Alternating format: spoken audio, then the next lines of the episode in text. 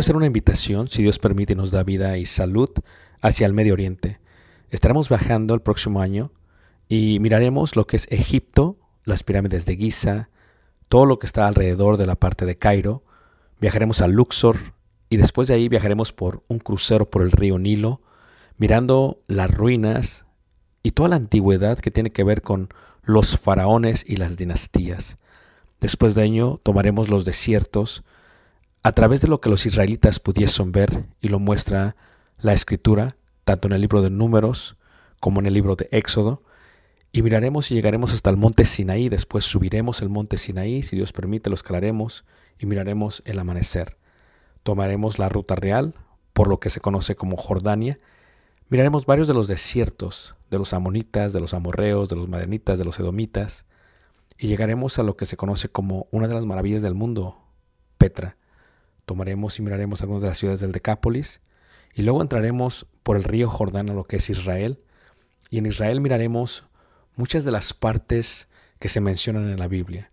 Durante este viaje, si Dios nos permite, podremos aprender juntos la arqueología, la cultura y también aprenderemos mucho de lo que dice la palabra de Dios y daremos vida a ello mismo en los lugares donde se menciona. Esto será de gran bendición para mí y yo sé que Dios nos bendecirá a todos juntos si es que quieres aprender ello. Una vez más, si quieres más información, puedes visitarnos en la página personal ricardobarrera.us y esperamos Dios nos permita llegar a ese momento. Dios suerte bendiga y espero esta próxima clase sea de edificación para ti, lo cual fue para mí. Cuando Todos hemos escuchado la expresión de nuestros padres, o asumo que la mayoría, o asumo que todos la hemos escuchado, cuando papá y especialmente mamá nos dice, ya que tengas hijos, ¿qué manos? Me vas a comprender, ya que tengas hijos me vas a comprender. Cuando nace un hijo, realmente empezamos a comprender lo que quiere decir el amor incondicional en su totalidad. La idea de ágape. Yo no sé quién de ustedes vio a su hijo en ultrasonido. La mano, ¿quién lo vio, hermanos? Es increíble, ¿no? Cuando vimos a Caleb en el ultrasonido, cuando vimos su carita, cuando vimos su nariz, uno automáticamente empieza a ver, ah, mira cómo es, y te emocionas, ¿a poco no? Y, pero antes de que lo viésemos en el vientre, ya lo amábamos. No sé si pasó con ustedes también. O sea, ya teníamos, sabíamos que Dios nos iba a dar un hijo, Y antes que lo viésemos ya lo amábamos. Y antes de que fuese concebido ya lo amábamos. ¿Y cómo puedes amar algo si no existe? Es la primera idea. Cuando pintamos el cuarto, ya lo amábamos. Cuando buscamos la, la cuna, porque vez solamente tiene una cuna, finalmente se cambió a otra, al cuarto de huéspedes porque ya no cabe. Y nos rehusamos comprar una cama nueva. Este, eh, comprendí totalmente esta idea de que ya le amábamos. Y nuestra acción era llamarle, empezamos a proveer llamarle. Le sacamos su cuenta eh, de, del colegio, porque en Estados Unidos la universidad es muy cara, desde antes que naciera, ya lo amábamos. Y cuando la sacamos me dice eh, la persona que me encangó, que me ayudó, me dice, ¿cuál es su seguro? O sea, le digo, es que todavía no nace. Dice, ah, eso no es ningún problema. ¿Cuál es su nombre? Pero ya sabíamos el nombre. Eso ya lo habíamos identificado, ya lo amábamos. Cuando hablamos de amar, hermanos, Dios permite que seamos padres porque quiere que comprendamos un poquito el amor que Él nos tiene. Y nunca le vamos a poder imitar en esa grandeza, pero trataremos de hacer un poco de lo que Él ha hecho con cada uno de qué? De nosotros. Hemos visto las seis caras del amor y ninguna es tan bella como la perfecta, número siete. En la numerología, ¿verdad? En el hebreo, cada número tiene un símbolo y cada símbolo tiene un significado y el siete es el perfecto, es el completo. Y cuando hablamos del amor incondicional que la madre suele hacer, imitando al Dios de los cielos, es el amor que Dios nos tiene, es un amor totalmente qué? Totalmente incondicional. Y cuando veíamos los cuatro aspectos o elementos del amor, decíamos que es el cuidado, la responsabilidad, el respeto y el conocimiento. Y cuando hablamos de conocer, lo increíble es que Dios siendo eterno, Dios nos conoció desde la eternidad. O sea, concibió la idea para hablar humanamente, aunque la idea siempre estuvo ahí de tener hijos. Y cuando Dios permite que vengamos al mundo, nos amó. Y lo increíble de Dios es que a diferencia de nosotros que tenemos hijos preferidos, levanta la mano que tiene un hijo preferido, no están sus hijos aquí, ¿está bien?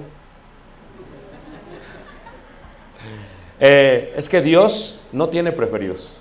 Dios ama a todos por igual, no solamente a todos, ama a los que son llamados hijos de Él y a los que todavía no han confesado su nombre también los ama.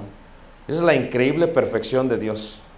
Cuando la Biblia dice que Dios nos conoció, dice, antes que te formase en el vientre te conocí. Y a mí me emociona mucho saber que nuestro Dios, o al menos que mi Dios, se, se tomó el tiempo para formarme. Sí, este, dentro de la hermosa Ciudad de México me estaba formando. Y dentro del buicio y el ruido y el smog, si lo quieren ver, allá por los años eh, 70, empezó a formarme. Y luego mi madre dio a luz en el Parque de los Venados. Aquellos saben, los que saben de Ciudad de México saben de dónde hablo. Cuando me dio a luz, nací, pero Dios me conoció. Y dice la escritura que desde que me formó, en el vientre te conocí y antes que nacieses, en el vientre te santifiqué, le dijo a Jeremías. Eso es increíble, hermanos, que Dios en su infinita eternidad sabía quién era yo, el momento en que iba a obedecer al Evangelio y sabía cómo voy a ser yo. Sabe la historia de mi vida y sabe el fin de mi vida. Es increíble, hermanos, el amor que Dios nos tiene. ¿Cómo nos hizo Dios? Dios nos hizo buenos, porque todo lo que Dios creó es que es bueno. Tú y yo somos buenos. Esto es, cuando uno nace siendo bebé, es bueno. Hay una increíble comunión de parte de Dios con el ser humano. ¿Por qué? Porque somos buenos. ¿Y cómo nos ama Dios? Bueno, nuestro Padre que está en los cielos hace salir el sol sobre malos y buenos y hace llover sobre justos e injustos. O sea, Dios es responsable y no solamente nos conoce, Dios nos va a cuidar a través del tiempo, nos cuida y nos cuida y nos cuida y nos cuida y nos cuida totalmente. Yo a veces pienso, hermanos, cómo Dios me cuidó en la Ciudad de México. Porque eh, como todos los lugares es peligrosísimo. Aquí, eh, frente de casa, atropellaron a tanta gente. ¿Cómo Dios nos cuidó? ¿Cuántas veces te asalta una persona aquí y con un picayelos te mata? ¿Cuántas veces Dios me cuidó? Pero no solamente me cuidó de esa manera, cuando pienso en la, en la comida, ¿no? O sea, cuando, cuando comía, ¿verdad? Esa guajolota hermosa, no sé si comieron una guajolota, hermanos. Ese tamal dentro del bolillo, que es lo más rico del mundo. No lo más nutritivo, pero lo más rico. Dios me cuidó y proveyó para mí. Y, sin, que me, sin que yo le conociese, Dios me conoció. Y Dios me cuidó. Entonces, ¿cómo te cuidó a ti? por cuántas fronteras te ha llevado, de cuántos peligros te ha guardado, cuántas veces te ha dado de comer aunque nunca diste gracias por los alimentos. Comíamos sin pensar en Él y aún así Dios qué? Dios nos cuidó. ¿Cómo Dios nos ama? Porque de tal manera amó Dios al mundo que ha dado su Hijo unigénito para que todo aquel que en él crea no se pierda, más tenga qué? Vida. Así es el amor profundo de Dios. Dios nos ama increíblemente. Y aunque fuésemos mexicanos, y siempre no cabe en mi mente, aunque siendo gentiles, estando eh, sin Dios, ajenos al pacto, a las promesas, no siendo, no siendo circuncidados, no, estando bajo... Dios nos amó, es increíble. Cuando entiendes este concepto de los gentiles y los judíos, ¿cómo es que Dios nos amó? ¿Sin acepción de qué? Porque Dios no hace acepción de personas, sino que en todos y en toda nación se agrada del que le teme y hace qué? Justicia. ¿Cómo Dios nos ama? Reitero, sin acepción de personas. Y la pregunta es ¿por qué? ¿Por qué nos amará de esta manera? Porque cuando Dios nos hace, hermanos, Dios nos creó buenos. Yo no sé ustedes, pero cuando yo veo a mi hijo, y ustedes ven a sus hijos, eh, aunque estén más grandes que nosotros físicamente, siempre los vemos como unos bebés. Y todavía no llego a esa experiencia cuando se case y tenga sus propios hijos, pero siempre los vemos pequeños. En la iglesia lo puedo comprender porque tenemos varios jóvenes que vimos en el vientre de sus madres y de alguna otra manera cuando han crecido se han casado y van creciendo y los vemos y decimos, ah, mira, tiernitos, ¿verdad? Como que están, qué bonitos están". Pero los vemos siempre como bebés y cuando ya te hablan como hombres, dices, pero es que siempre fuiste un niño. O sea, ¿qué pasó contigo? Dios nos ve de esa manera. Y cuando el ser humano cae, porque todos caemos, porque todos cometemos errores, porque todos hemos pecado y estamos destituidos de la gloria de Dios, o sea, Dios no pierde su amor. Piensa en tu hijo o tu hija. O sea, cualquier cosa que tu hijo o tu hija hiciese, tu amor siempre va a estar ahí por ellos. Y cuando crecen, qué dolor de cabeza son, me dicen los hermanos, ¿a poco no? Dicen problemas pequeños cuando están los chicos pequeños, pero cuando crecen los hijos, son problemas gigantes. Antes te pedían una palitita payaso.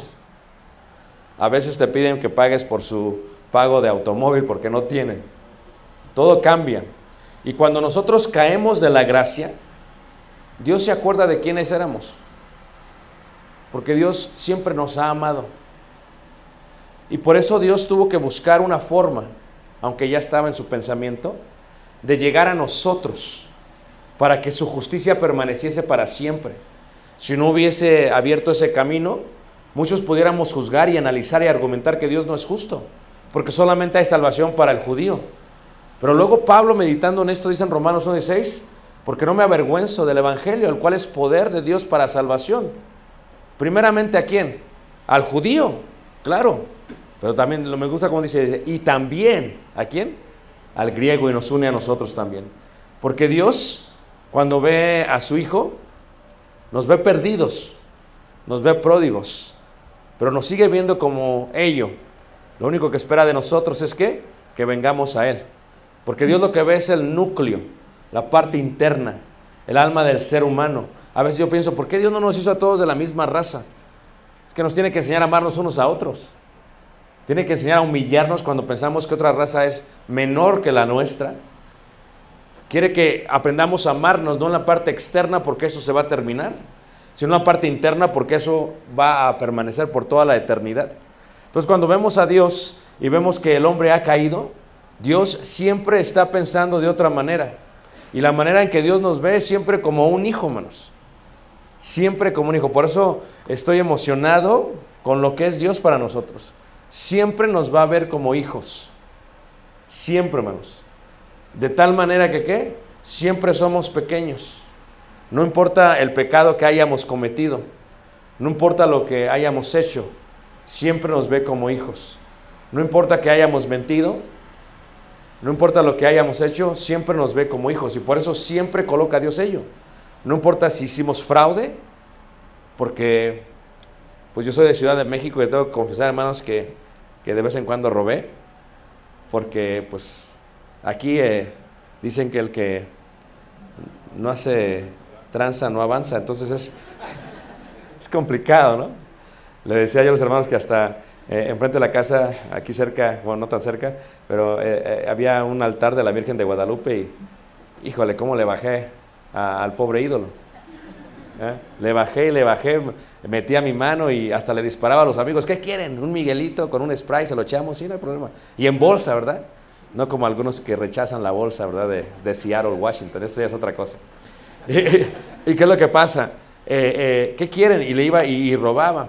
Recuerdo claramente una vez más, subimos con mi padre, íbamos al hospital, ¿verdad? Llevaba unos chorcitos blancos de esos de, de educación física de la primaria, ¿verdad? Estaba en una combi, estaba en la parte de enfrente, ¿de las combis de Volkswagen antes? Estaba el chofer, estaba yo y estaba mi padre. Y recuerdo claramente que, que el chofer llenaba las monedas, porque tenía así un compartimento con monedas, y, luego agarraba y las echaba abajo de mi asiento, era una caja y tenía, y nada más iba todas las monedas.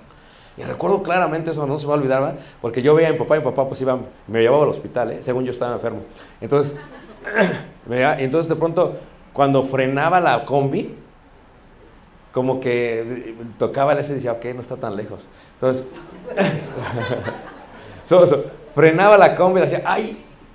Y, sustraía, como Judas, un poco de... Y luego, pues me lo eché a la bolsa. Y lo bueno que antes no había puentes en la Ciudad de México, ¿verdad? Porque de esa manera había un semáforo casi en cada esquina. Entonces, cada frenón era cada bajón. Y cada bajón era sustraer un poco de monedas y las echaba, pero siendo un niño y no sabiendo el calcular ni la planificación tal vez que ahora hacen los negocios, ¿qué es lo que pasaba? Me llené la bolsa izquierda y la bolsa derecha. El problema fue cuando bajé. Cuando bajé, pensé, dije, ¿cómo le voy a hacer? Porque me muevo mucho ya esto. Entonces mi papá baja primero de la combi y luego yo me, me meto las manos, digo, las voy a sostener todas muy duramente para que no se muevan, para que no hagan ningún ruido, para que no me dilaten. Creo que, que bajo de la camioneta así con las manos y así va.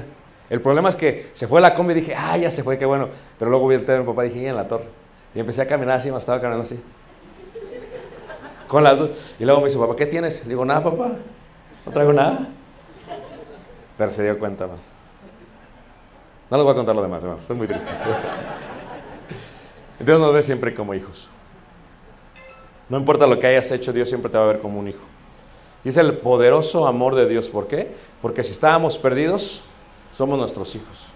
Y tal vez por eso Dios permite que tengamos hijos. Porque cuando yo veo a Caleb, cuando tú ves a tu hijo, dices, no importa lo que hagas, siempre te voy a qué?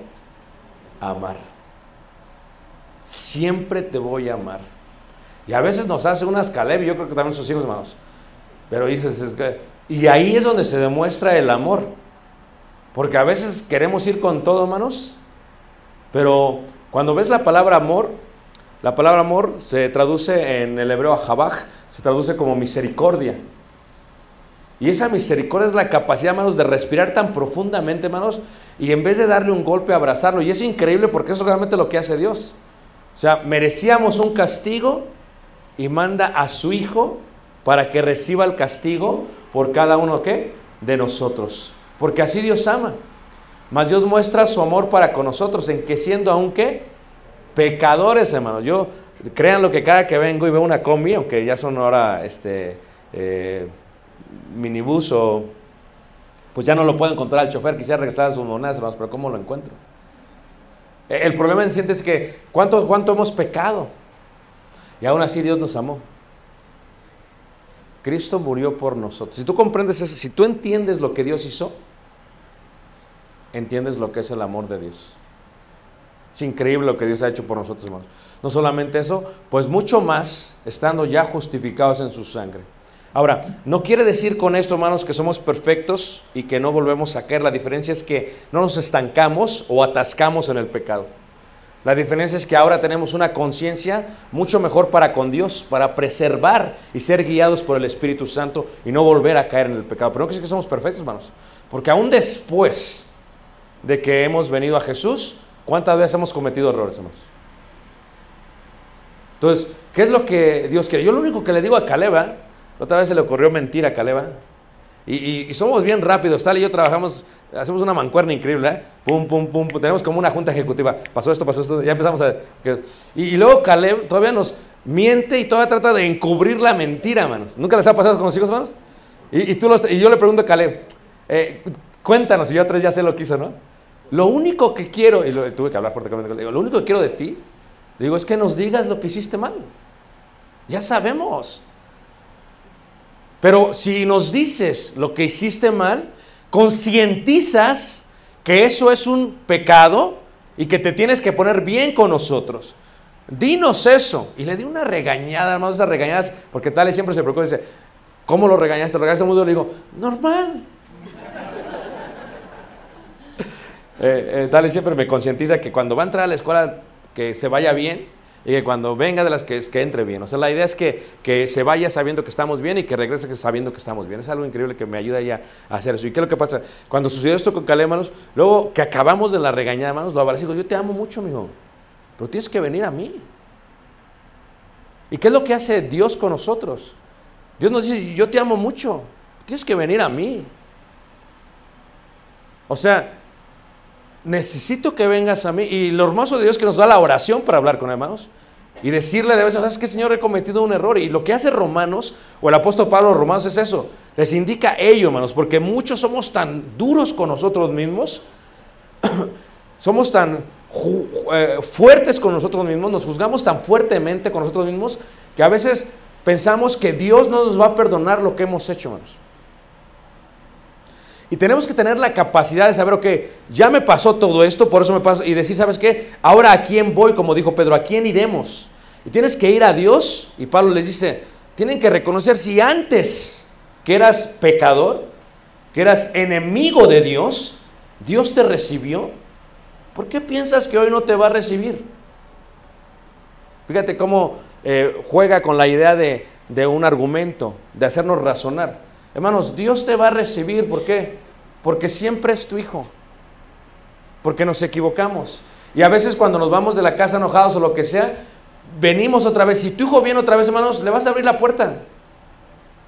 Y lo vas a volver a recibir. Y lo vas a abrazar. Siempre y cuando reconozca esa parte. Dice, porque si siendo enemigos fuimos reconciliados con Dios, imagínate cómo no será ahora, dice la escritura. Es que a Dios al final del día no le importa dónde has estado. ¿Por qué, hermanos? Porque Él sabe dónde puedes estar.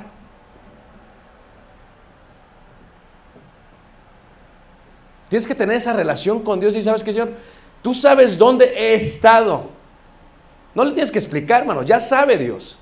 A veces solamente tienes que meditar y decir, ya sabe leer tu corazón. A veces eh, estás llorando y hablando con Él y cada lágrima es como un libro que le dices a Dios porque no lo puedes explicar. Siempre hemos dicho que las lágrimas son aquellas palabras inexplicables que no podemos argumentar, ni establecer, ni ordenar en una frase, pero que Dios sabe y conoce nuestro corazón. Y es increíble porque a Dios no le importa dónde has estado, porque Él sabe dónde puedes estar. A Dios no le importa, hermanos, lo que es la oscuridad y el poder que tiene, hermanos. De donde quiera que seas, hermanos. Eh, hablaba yo brevemente con un hermano ahorita, le digo, es que el mundo es el mundo y cuando nuestros hijos han crecido en la iglesia, hermanos, a veces son ingenuos en cuanto al poder del mundo, ¿no lo creen? Son ingenuos, confían en toda la gente porque en la iglesia les enseñamos eso, hermanos. Y es que el mundo, hermanos, está en tinieblas.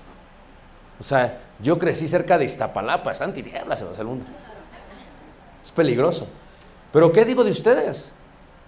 Tijuana no es eh, una luz sobre el monte, ¿me entiendes lo que estoy diciendo? Ni tampoco Los Ángeles, hermanos, con todo el respeto que me merecen. O sea, cada ciudad tiene su obscuridad. Y nuestra vida, hermanos, estaba llena de obscuridad. Y si tú comprendes la obscuridad en la cual vivimos y el poder que tenía sobre cada uno de nosotros, ¿Tú crees que Dios no sabe ello? ¿Tú te acuerdas cuando está el hijo pródigo? ¿Dónde está? Está en el lugar menos indicado para el judaísmo. Está en tierra gentil. Está en un atrio de cerdos. Un, un lugar de animales impuros. Y ahí se encuentra Dios hablándole a la conciencia del hijo pródigo. Y entonces el hijo pródigo dice, he pecado contra el cielo. Es en esos momentos de obscuridad de profunda desesperación, de aislamiento espiritual, que Dios toca nuestro corazón. como tocó el mío, como tocó el tuyo, porque Dios sabe el poder que tenía la oscuridad y las tinieblas sobre cada uno de nosotros. Él sabe la oscuridad y su poder. Y sabes que a Dios no le importó eso. Él sabe lo difícil que es salir de ahí. Aquellos que tuvimos vicios, adicciones increíbles, hermanos, que no podíamos salir, hermanos. Él sabe el camino a salir de ahí. No es fácil, hermanos. Es complicado, pero Dios sabe cómo puede salir de ahí. Y sabes que no le importa, no le importa qué tan difícil es. Porque lo que para el hombre es imposible, para Dios es qué? Posible. Él sabe la manera de qué? De sacarnos de ahí. Él lo sabe, hermanos. Él entiende, él comprende, él sabe. ¿Por qué? Porque Dios lo que ama, hermanos, es el núcleo. Cuando nos ve dice, es que me acuerdo cuando eras un bebé. Es que yo te conocí desde la eternidad. Eso es increíble para mí, hermanos.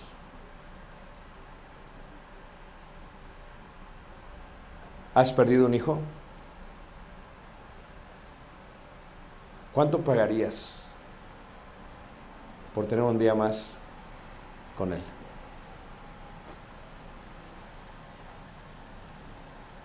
¿Perdiste un hijo y nació y murió? ¿Cuánto pagar- pagarías por verlo crecer? Por una enfermedad o por un accidente, un hijo ya mayor se perdió. ¿Cuánto pagarías por estar con él? Estoy seguro, hermanos, que todos pagaríamos todo lo que tenemos. Estoy seguro que daríamos nuestra vida a cambio de ello. Pues el sentimiento que tú tienes fue el sentimiento que tuvo Dios. Yo no quiero un día contigo. No quiero verte crecer. Quiero que tengas un cuerpo que nunca se envejece. Yo te quiero ver nacer otra vez. Pero quiero que vivamos toda la eternidad juntos. Pero ¿qué tengo que hacer? Tengo que hacerme humano. Tengo que dar mi vida. Y tengo que mostrar de esa manera que te amo a ti. No por la raza, por el estatus social o económico o de educación, no. En esto se mostró el amor de Dios para con nosotros. En que Dios envió a su Hijo unigénito al mundo para que vivamos qué? Por Él. ¿Y en qué consiste el amor? Dice la Escritura. En eso consiste, hermanos, en que Él envió a su Hijo en propiciación por nuestros qué? Pecados. Porque cuando Él ve esto, hermanos, no ve eso. Dios ve esto. Cuando Él ve esto, no ve eso. Ve esto. Cuando Dios ve esto, no ve esto. Ve eso, hermanos. Cuando Dios ve esto, no ve esto. Y cuando Dios ve esto, no ve esto, ve eso.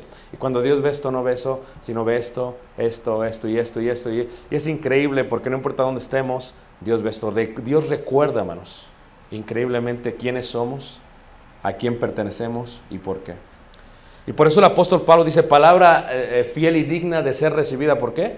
Por todos. En que Cristo Jesús vino al mundo para salvar a los pecadores, de los cuales yo soy el primero. Nunca, los que enseñamos palabra de Dios, nunca debemos olvidar que somos el primero de los pecadores.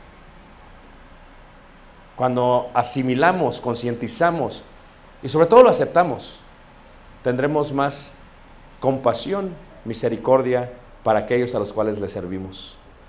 Pero por esto fui recibido a misericordia, dice Pablo, para que Jesucristo mostrase en mí, el primero, toda la clemencia, para ejemplo de los que habrían de creer en Él, para vida eterna. Entonces, ¿Dios qué? Muestra que qué? Que nos cuida. Aunque no le aceptemos, te va a cuidar. Porque no es condicional como uno, nuestros papás.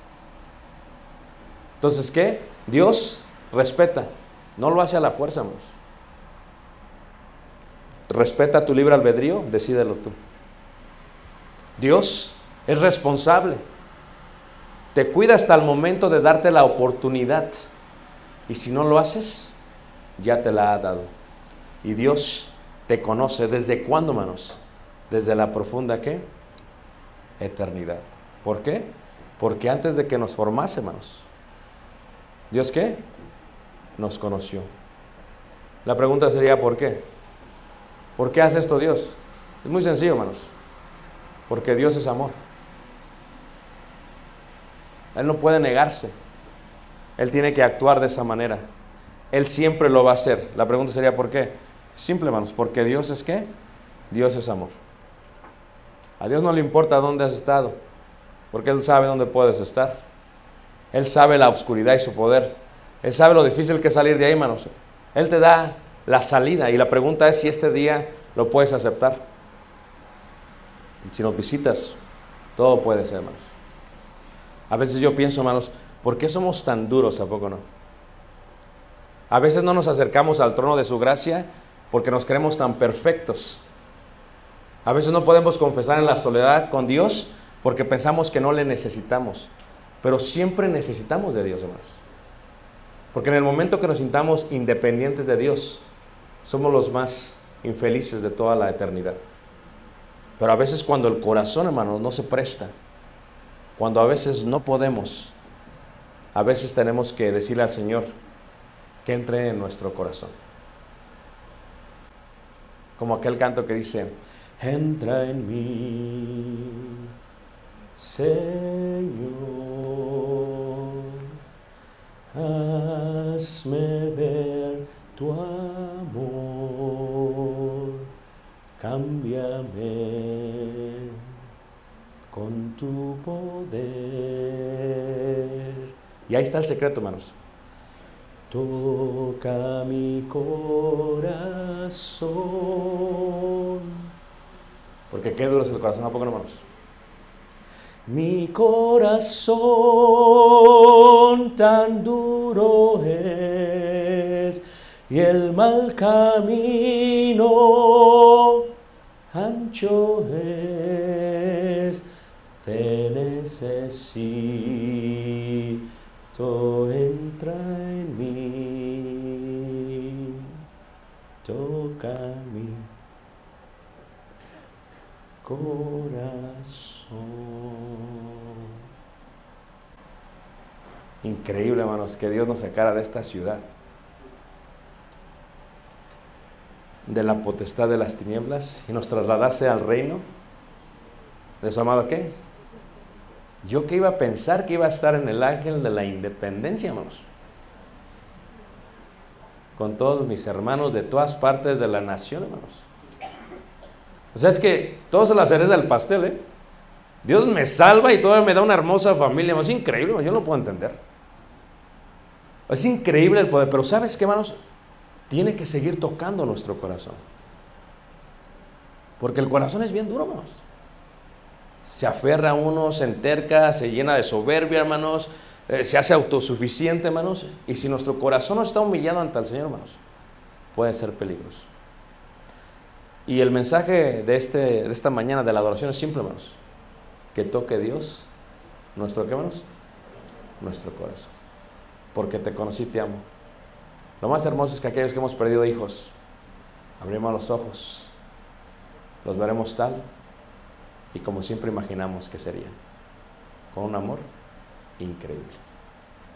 Te invitamos. Nuestro hermano Jasón va a hacer la última oración y te invitamos. Pasa, hermano Jasón, y ora por todos y cada uno de nosotros.